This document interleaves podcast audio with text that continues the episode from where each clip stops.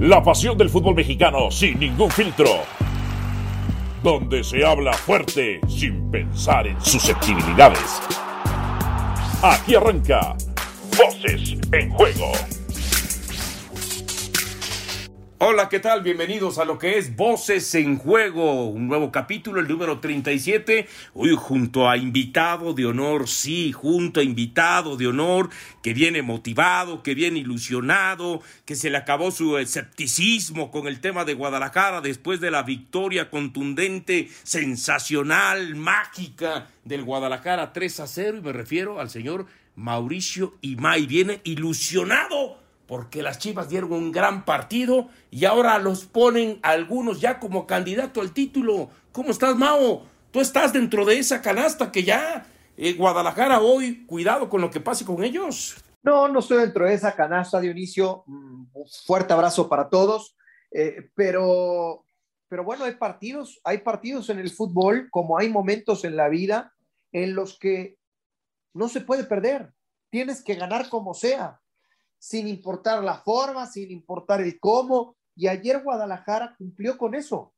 Eso le va a permitir a Marcelo Michele Año para seguir trabajando con mayor soltura, sin tanta presión e ir puliendo lo que tanto requiere. Me parece una muy buena noticia que ayer se hayan presentado con un referente de ataque natural como lo es Saldívar, porque en la etapa del eh, torneo anterior con Marcelo Michele Año, de repente nos sorprendía con falsos nueves, sin poner a un nueve nominal. Ayer arranca con Saldívar y Saldívar marca gol. Es una buena noticia para Guadalajara que Alexis Vega esté sano y en buen momento. Mismo caso del conejito Brizuela. Ayer tenía que ganar y cumplió. Pero ¿sabes qué, Mao? Eh, es cierto, gana 3 a 0, aprovechando sobre todo los minutos finales eh, de un eh, equipo de Mazatlán que recibe el primero y bueno, no reacciona y pensando que se iba a ir al descanso ya o próximo al descanso, no termina de tener esa capacidad de reacción y cuando vino a ver, en lugar de irse 1 a 0 al descanso,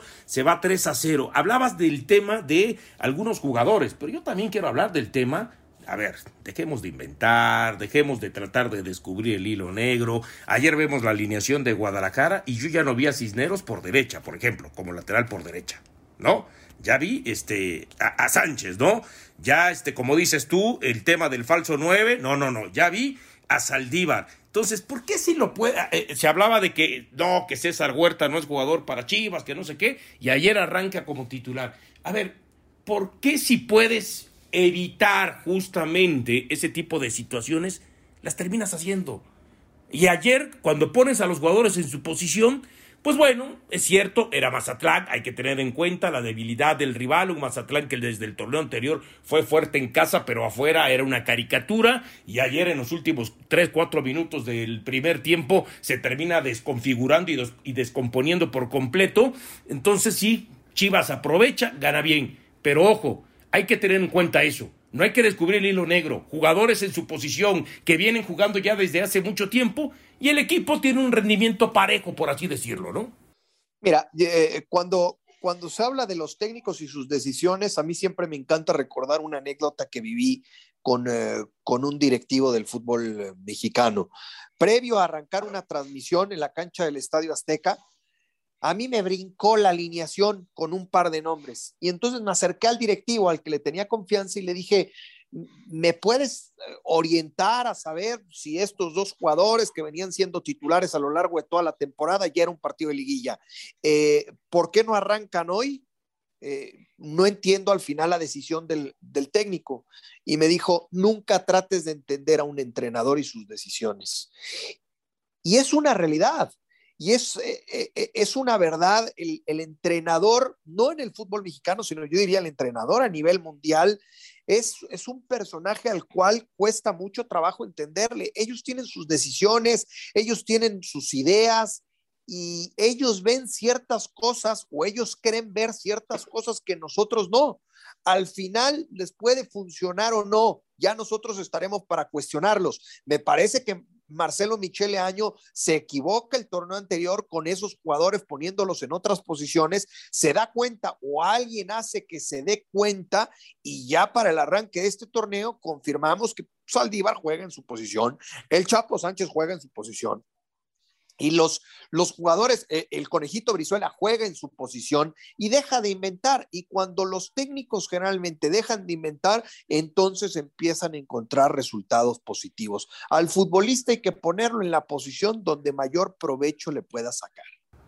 Oye, y te pregunto, a ver, insisto, yo de pronto he visto muy buenos comentarios de la victoria de Chivas, el 3 a 0, este, eh, elogios, este, a veces algunos cayendo en el exceso, pero tu percepción, tu punto de vista, tu opinión de lo que esperas de Guadalajara es la misma a pesar de la goleada? Sí.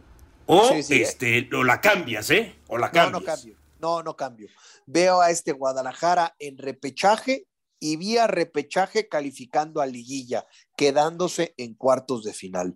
Para mí este, este equipo como plantel no tiene para llegar mucho más lejos. Ojo, ¿puede desplegar un mejor fútbol? Sí, sí lo puede hacer. Ayer nos los demostró, pero eh, está lejos todavía de otros equipos en cuanto a nómina se refiere. Yo veo por encima de Guadalajara al América, a Cruz Azul, a Tigres, a Rayados, por más que no dé el salto de calidad, al propio León, eh, quizás hasta Toluca por cómo se reforzó y por el técnico que tiene ahora.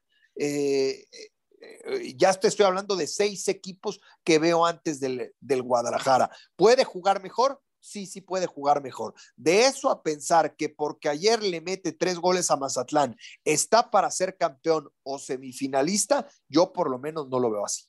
No, yo, yo, a ver, yo comparto esa parte, sigo viendo a Guadalajara igual, falta mucho torneo, faltan 16 partidos y por supuesto estamos hablando del arranque contra un equipo que sabemos perdió a su referente de área o por lo menos a un jugador que sabemos que lo potenciaba independientemente de que también hay que decirlo el tema de Camilo Zambeso ha venido más a menos ya en general en el fútbol mexicano. Y por el otro pues este un Guadalajara que aprovecha no al rival. Pero bueno este para poder tener este acceso a la liguilla o al repechaje pues también tienes que ganarles a estos rivales. No los puedes hacer de menos pero sí ponerlo en un parámetro, en una balanza, la dificultad que te representa eh, un rival de una fecha a otra. Eh, dos temas para cerrar rápido con el, con el conjunto de Guadalajara y en este primer segmento.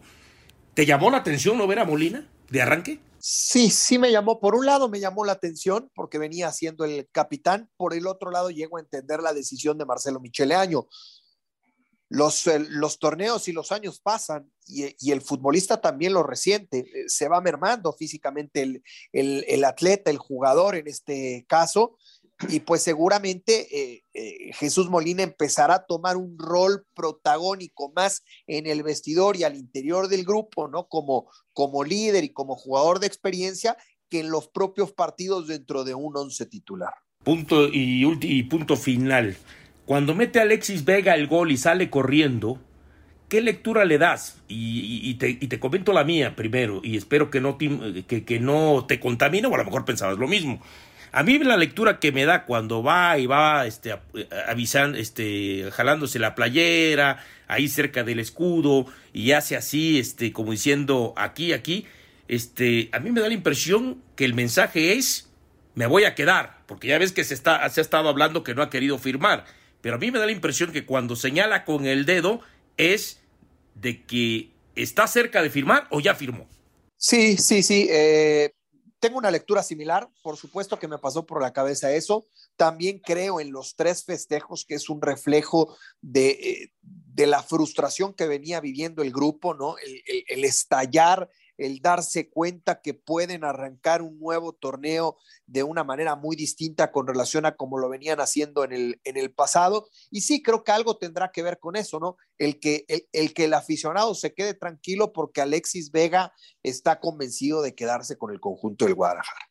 Bueno, señores, por lo menos en estos eh, primeros eh, puntos de vista de Mauricio y de un servidor, creo que estamos por el mismo canal. A ver, no exageremos, Guadalajara no está para ser candidato al título. Fue una muy buena victoria, se aprovechó perfectamente la debilidad del rival, sí se jugó mejor teniendo en cuenta la resistencia del rival, pero no es para echar cohetones desde ahorita, juegos pirotécnicos y lanzar a los cuatro vientos que el gran equipo de Guadalajara, la gran familia, como dijo el señor Marcelo Michel Leaño, ¿eh? los chivarmanos empiecen a pensar de que Guadalajara está para grandes cosas y meterse dentro de los tres, cuatro, cinco primeros candidatos al título. No, paso a pasito, paso a pasito. Este Guadalajara tenemos que ver durante 17 fechas ¿eh? cuál es su verdadera realidad. Pausa y volvemos con el segundo segmento de Voces en Juego. Voces en Juego. De vuelta a Voces en Juego, capítulo 37, junto a Mauricio y Mike, quien les habla Dionisio Estrada. Y bueno, eh, América que saca un empate de Puebla, que creo que algunos lo quieren llevar desde el lado del heroísmo, es decir, expulsión de Roger Martínez, se quedan con 10 elementos, 60 minutos jugando con un hombre menos y se saca el resultado de uno a uno. No sé si el señor Mauricio Imay esté de ese lado del heroísmo americanista o esté del lado de pensar 30 minutos a los 9 segundos vas ganando el partido y después de esos 9 segundos, ¿qué hizo o qué dejó de hacer América? Para no incrementar la ventaja, para no este, sacar una victoria, independientemente que después le hayan expulsado al técnico y a Roger Martínez. No, es que a ver, yo creo que, yo creo que lo que marca el rumbo del partido es, es, la expulsión de Roger Martínez. Deja muy temprano a su equipo con un hombre menos. La irresponsabilidad del futbolista colombiano, ¿no? Eh, eh, cinco expulsiones de Roger Martínez en lo que va de su, de su paso por América. Los números de Roger Martínez son para que para que esté fuera del equipo hace rato.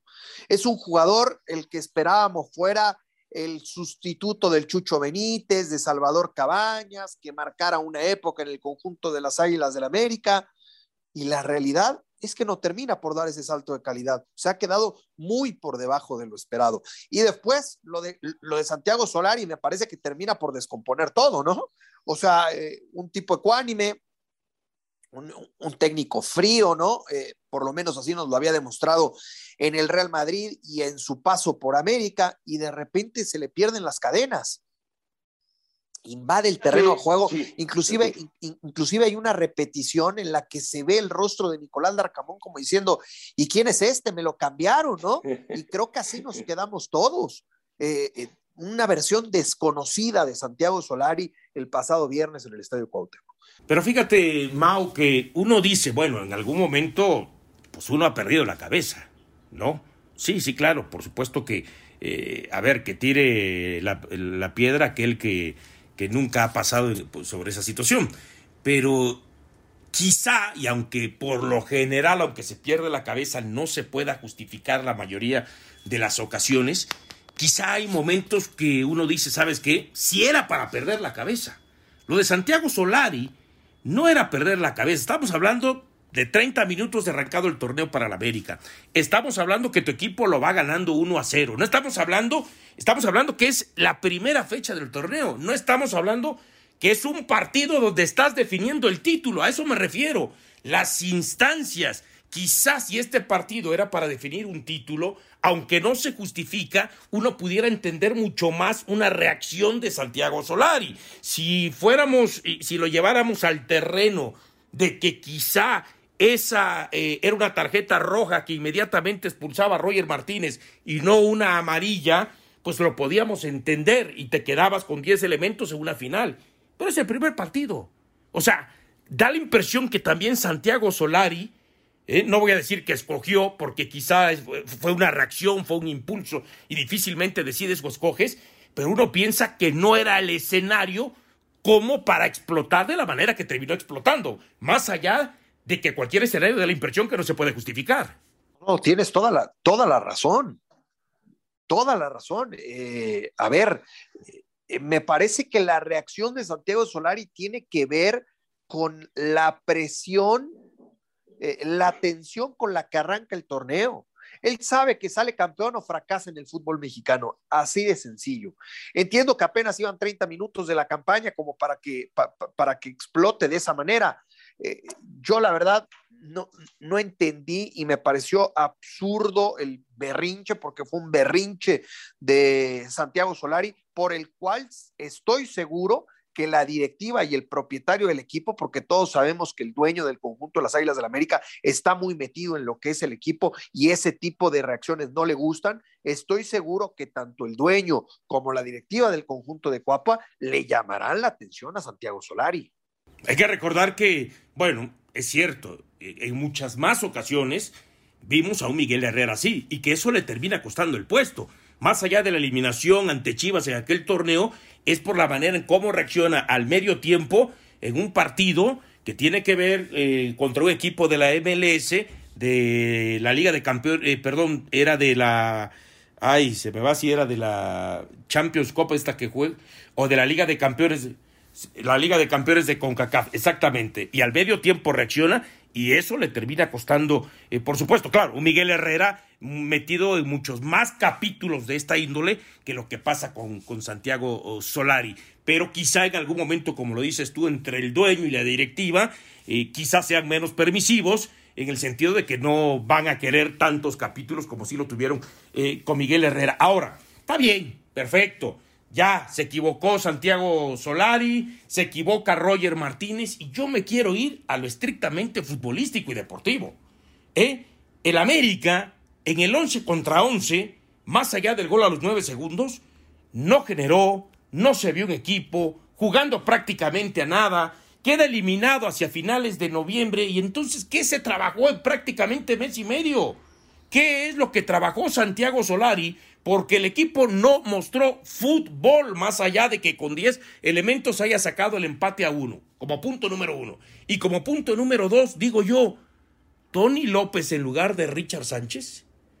Y el mantener a Fidalgo, Mauricio, pues le quitas quizás posibilidades a otros elementos, entre ellos Mauro Laines. Entonces, futbolísticamente, ¿cuál es tu opinión y cuál es tu conclusión de lo que vimos del América? en 90 minutos y sobre todo en el primer tiempo. A ver, yo tampoco terminé por entender lo de Richard Sánchez. Me parece que, que en algún momento el cuerpo técnico de las Águilas de la América tendrá que explicar el por qué no arrancó el partido ante, ante Puebla. Ellos tendrán su, su explicación, que a lo mejor nosotros no sabemos, ¿no? Quizá tenía un problema físico, quizá no hizo una buena pretemporada, quizá le dejó mejores sensaciones eh, eh, Chucho López en los partidos de preparación. Tendremos que escuchar la explicación del cuerpo técnico. De entrada, yo no lo entiendo.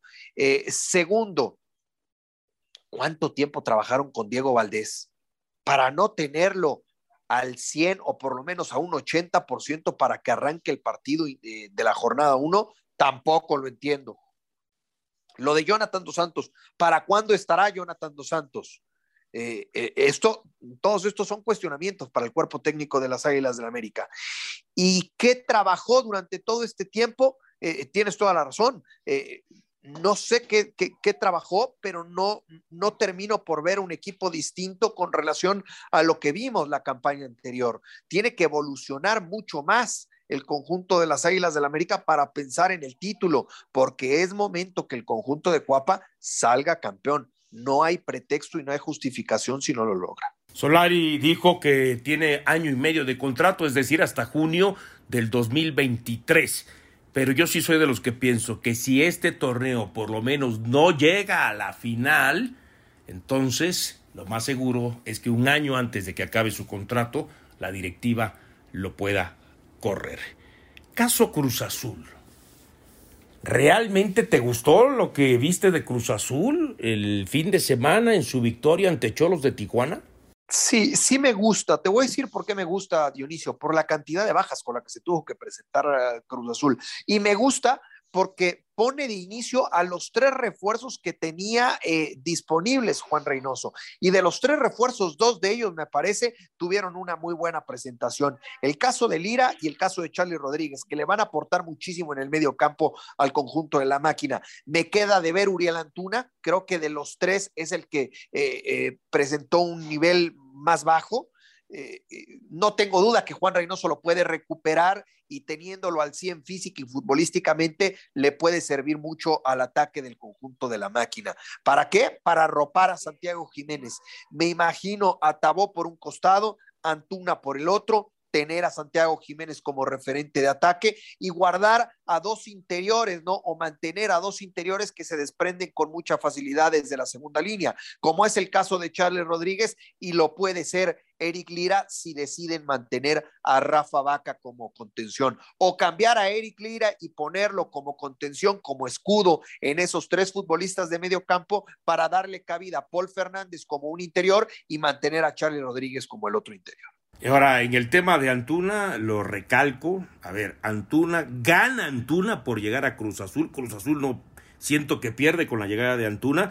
A como lo decía, pierde Roberto Alvarado al llegar a Chivas y gana Chivas con la llegada de Roberto Alvarado. Y eso a lo mejor dirá, no, pero si ya se ganó 3-0, sí, pero Alvarado todavía no jugó y falta mucho torneo. Y no, que es el primer partido con Antuna y que está bien, pero ¿qué? ¿Cuántos más les vamos a dar a Antuna? Se tiene que meter ya eh, justamente Antuna porque ya quedó eh, hasta cierto punto a deber con Chivas y no le puede pasar lo mismo con Cruz Azul. Comparto contigo lo de Charlie y lo de Eric Lira. Eh, se hablaba mucho de, del tema de Mayorga. Bueno, por lo menos arranca el drete y, hay que ver si entonces Mayorga tendrá este, eh, muchos minutos de juego o de plano será como la opción de cambio o si en algún momento Aldrete por su veteranía no pueda estar este, todos los partidos y lo considere el técnico. Me da la impresión hasta cierto punto, eh, Mauricio, que al final de cuentas este Cruz Azul sí puede ilusionar, pero hay que ir paso a paso, ¿eh? Tampoco se puede echar campanas al vuelo.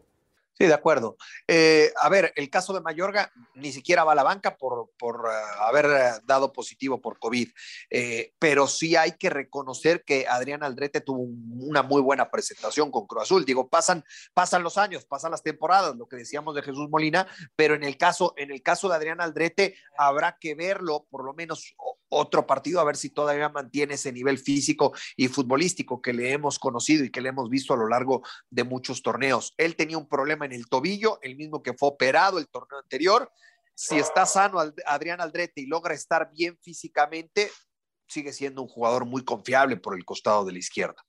Bueno, pues así está el arranque de por lo menos tres de los cuatro considerados grandes del fútbol mexicano un América que queda de ver, un Guadalajara que tiene buena actuación, pero que aprovecha la debilidad del rival, pero tampoco es para tirar cohetes, y un Cruz Azul que quizá eh, nos termina dando algo más de que de aquellos escépticos de que pensamos que pueda estar entre el primero, segundo tercer puesto eh, como candidato al título. Pero bueno, siempre es importante arrancar con una victoria. Mao, gracias por este capítulo 37 de Voces en Juego. Abrazo fuerte, querido Johnny King, y abrazo fuerte para todos. Gracias, señores, por haber escuchado eh, justamente Voces en Juego, hoy bajo la producción de Gabriel Garduño. Mi nombre es Dionisio Estrada. Los esperamos la próxima semana, capítulo 38 de Voces en Juego. Aquí termina Voces en Juego. Nos escuchamos de nuevo para repartir más verdades del fútbol mexicano.